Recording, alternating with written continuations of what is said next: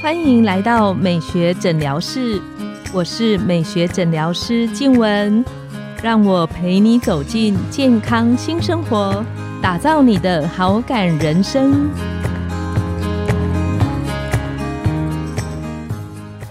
欢迎光临，我是你的美学诊疗师静雯，让我陪你练习好感人生，走进健康新生活。今天我们很开心邀请到我们的好朋友一日生活的高伟成副总经理。那我们请副总跟线上的听众打个招呼。黄医师好，各位听众大家好，我是一日生活高伟成。这几年呢，因为疫情的关系，好像大家都很久没有机会能够出国去旅行，真的。但是看起来疫情慢慢的又稍微在解封中。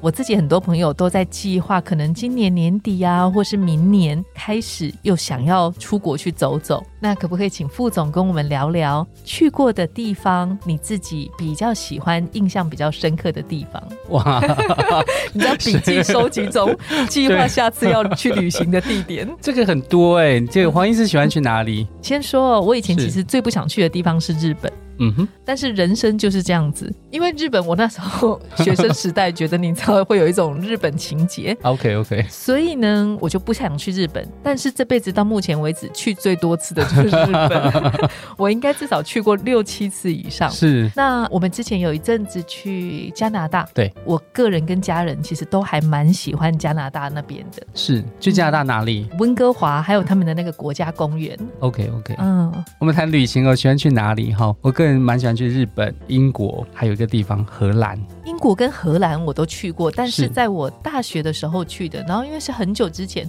确实是很漂亮的地方。是是，英国当然很丰富嘛，你可以从艺术看到流行时尚。可以从很高端的餐厅到很街头的酒吧，或者是它的多样性跟多元性非常非常的多。嗯，然后我觉得英国它带有一种它自己独有的美感，比如说一些我们很喜欢的品牌啊，或者是设计啊，可以从博物馆看到很有历史的文物，那你也可以看到很当代艺术的美术馆，它的多元性非常非常的多。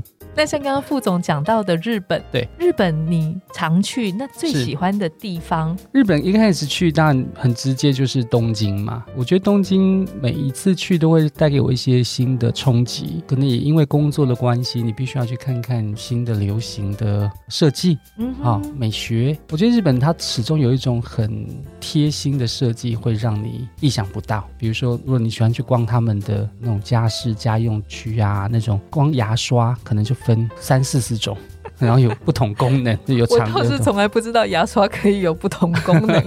哎，它有长毛，有短毛，有左手，有右手，有它会根据人性去设计很多很多不同的巧思。对，然后你知道我们因为工作的关系，曾经去参访东京地球日，也是世界地球日的延伸。那它在那个区段，它有把我们对地球环境的一些照顾，比如说现在比较需要注意的能源问题啊，或者食物的问题啊，它用一个原优惠的方式把它呈现出来。那因为你如果只是教条式的教就不好玩嘛，所以它把它变圆优惠就变好玩。第一个，第二个就是很多当地的吃的啊，或者是用的，你当下就会吃东西喝饮料。它有一个方法，它叫做餐具出借，就是你花一个钱去跟他租一套餐具，你拿着这个餐具就可以去各个摊位去买东西吃。那吃完之后再把这个餐具还给他，然后他再把钱退给你。你不觉得他这种这个季就很贴心，而且很贴近环保这件事情？如果你今天在做地球日活动，结果用的都是免洗餐具，那也很没错。而且你不同的摊贩，你就用不同的免洗餐具，这样其实累积起来数量很惊人。对对对，我说他们就会很多这种很巧思巧思的做法会出来，可以让我们来参考。东京，我觉得它因为它在全球的地位上，它的消费力、它的人口数等等，所以很多大事也可以在这里发生。比如说之前。在玩的时候，可能我们会去看到，你知道香奈儿在东京有餐厅，爱马仕、GUCCI 在东京有咖啡厅，这些大牌子可能平常我们不一定会买，但是你可以到它的空间去感受一下他想传达的美学，或者他想传达香奈儿的法式的料理的那种氛围。我觉得它或许或多或少都带一点实验性。那对于在经营一个品牌的有趣性，或者是年轻化，嗯，创意性的创意性。都可以带给我们一些刺激，都可以带给一些灵感的一些刺激跟提醒的部分。对对对，那你在做这样的事，这样子是实验吗？这样子是在延伸一个品牌的多元性吗？其实都会很好玩。那像副总，你如果出国出去玩的话，你个人会跟团还是是自助呢？我大部分都是自助。嗯哼。那除非到欧洲比较有一些交通不方便的地方。那说实话，我现在在跟团，后来我们自己单位自己办团哦，所以你就可以去量身规划，量身规划，然后在地点啊、餐厅啊，还有时间上啊，你可以比较容易掌握。那因为我第一次去意大利的时候是跟团，那次经验确实有点把我吓到。怎么说？怎么说？好，我印象最深刻的是，当然你是重点的景点一定都会去嘛，罗马竞技场啊，好，然后还有米兰大教堂啊，这些大景点都在行程上，对不对？曾经有一个景点我印象非常深刻，叫做比萨斜塔。嗯哼，嗯哼，要不要去？应该要去吗？好。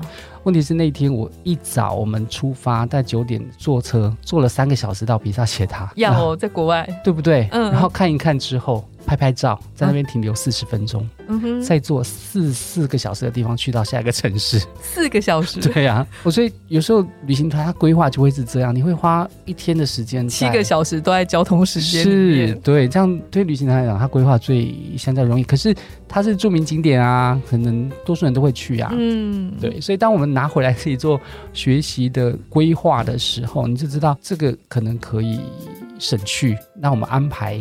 就近的景点来看，那他可以更深入的去学。好，比如说我们曾经带我们伙伴去一个古老的博物馆，那请博物馆的人出来帮我们导览。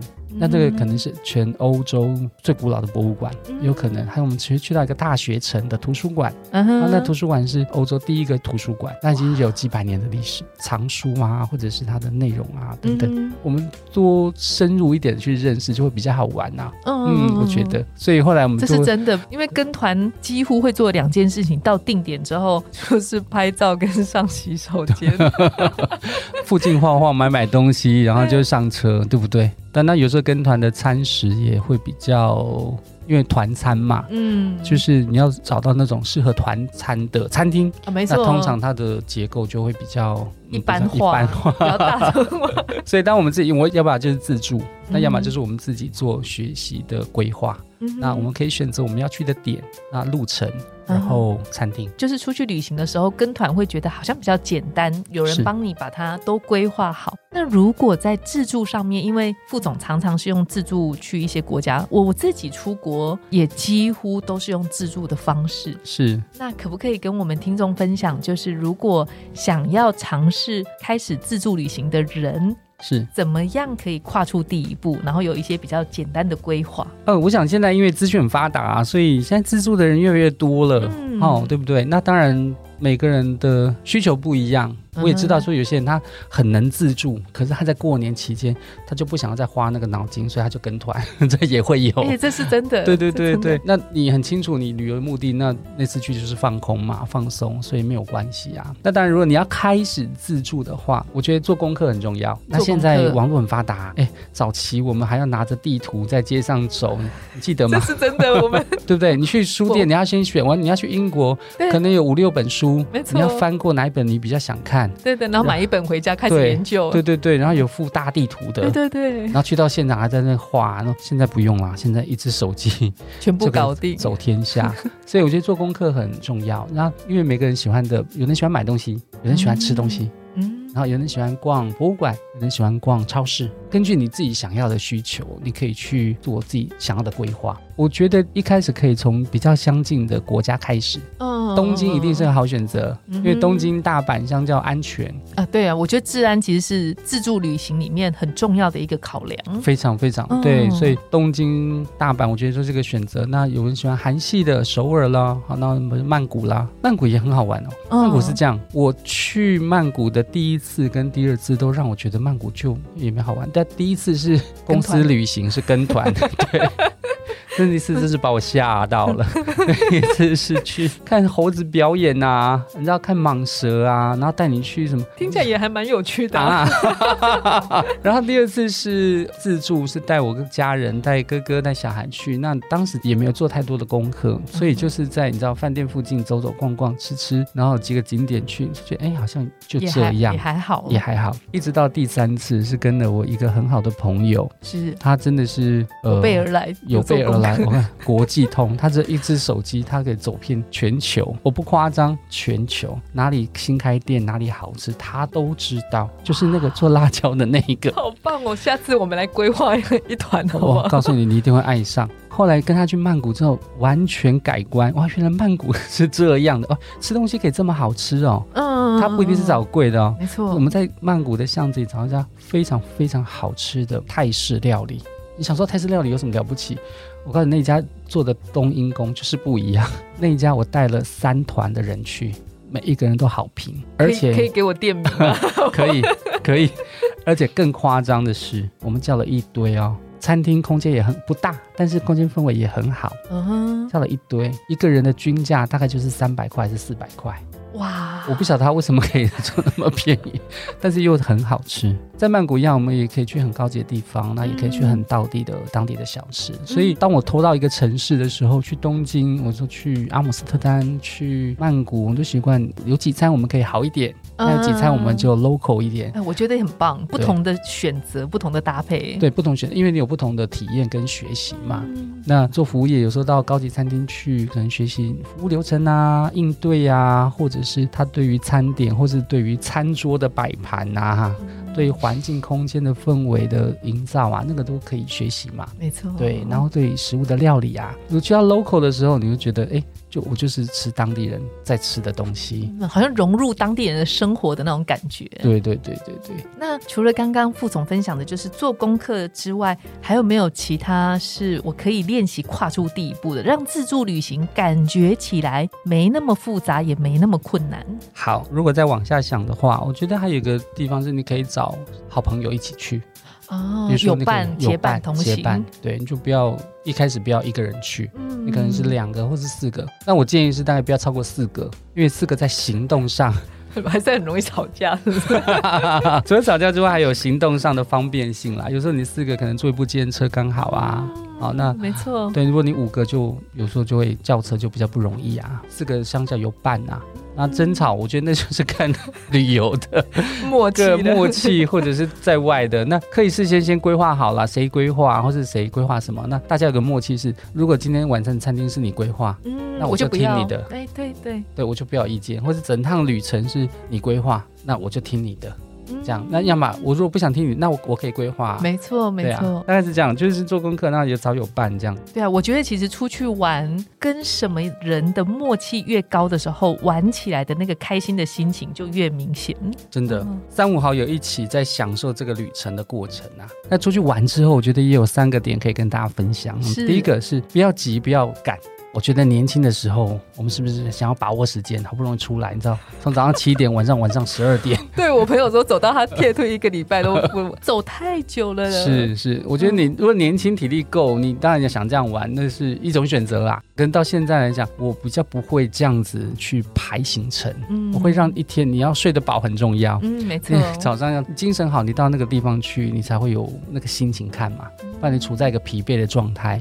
有时候我们在点跟点之间坐车，其实那个坐车也是一个看风景哎，嗯，对吗？那如果你很累的时候，你点对点中间你是干嘛？睡觉？睡觉，那就可惜了。而且最好是你可以是在某一个定点上面坐下来，坐在一个咖啡厅啊，那是个选择。你去东京，你可能会坐在表参道啊，坐在上面看看来往的人呐。好，那我印象很深刻是我有一次去香港，我个人是没有特别推荐香港，但是有人喜欢香港的美食。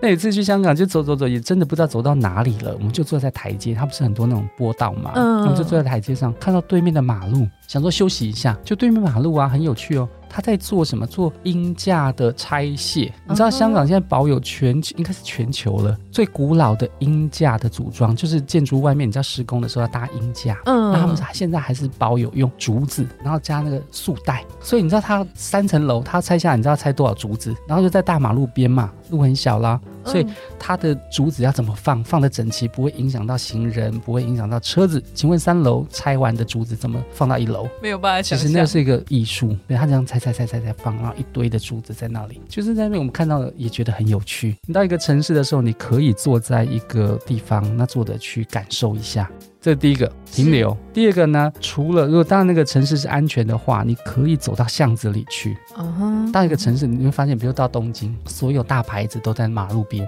那那个大牌马路边的东西，通常比较不会特别花时间去逛啦，因为你知道大马路边租金一定比较贵嘛，所以它东西也都比较贵，或者是比较正常。可是如果是你想吃到比较地的好吃的啊，如果你喜欢吃地的拉面、地的串烧，那你可以直接到巷子里，可能比较容易找得到。这样子，好，那第三个是我后来发现，现在出国有机会的话，你跟四个朋友出去，几个朋友出去，我反而喜欢住 M B N B，嗯，蛮棒的，你有感觉？嗯，啊，对对，为什么？第一个，它当然那个 Air B N B 它的房价就小很多，是。第二个，像我们去日本的时候，有时候你住 Air B N B，其实它的早餐我觉得也很棒。对，因为你知道 Airbnb 通常有个特性是它有客厅，嗯哼，所以你想想看，我们如果四个人出去玩，住两间房间，结束到饭店之后，就两个回房间，两个回房间，嗯嗯，然后隔天再碰面。那你如果说 M B N B 是四个人可以住在一起，然后呢，你会有厨房。会有客厅，嗯哼，那你客厅可以聊聊天、讲讲话，嗯，好，那你厨房可以煮煮热汤、煮煮泡面，呃，煮煮泡面，对不对？早上你可以如果没有付早餐，你早上可以自己煮煮东西吃，那大家一起坐在餐桌上吃早餐的感觉，其实他在旅行当中又带一些家的那个感觉，嗯，多了大家进一步的那个互动的情形，对对对，我觉得那个放松感跟住饭店是不太一样的。那最后一个还可以分享，就是你可以带你自己喜欢的香气，你熟悉的香气，不管你住饭店住 M B B，你会发现当你旅行的时候，你有。喜欢的香气，或者是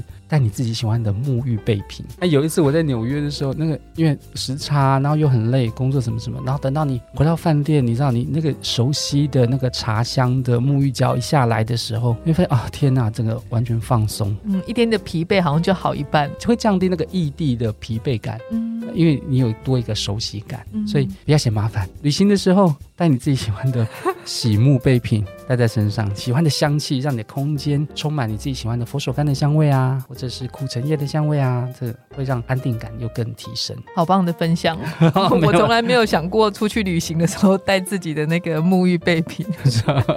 今天呢，非常非常开心，我们呢想请副总为我们这一集在旅行上面，特别是我想要开始自助旅行的时候，有一个小总结的分享。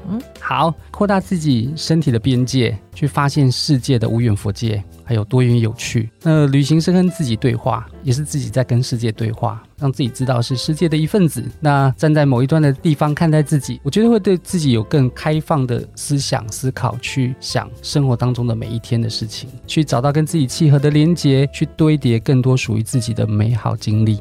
棒，谢谢。真的真的，因为他们说，如果我们的生命里不管再忙，其实都要留下时间，保持那个旅行的习惯。是是，我们的节目就到了尾声。想要拥有好感人生，就从今天开始，每周一、三、五晚上的十点，带你从日常的好感练习，共创健康美学新生活。美学诊疗室，欢迎再度光临，我们下次见，拜拜，拜拜。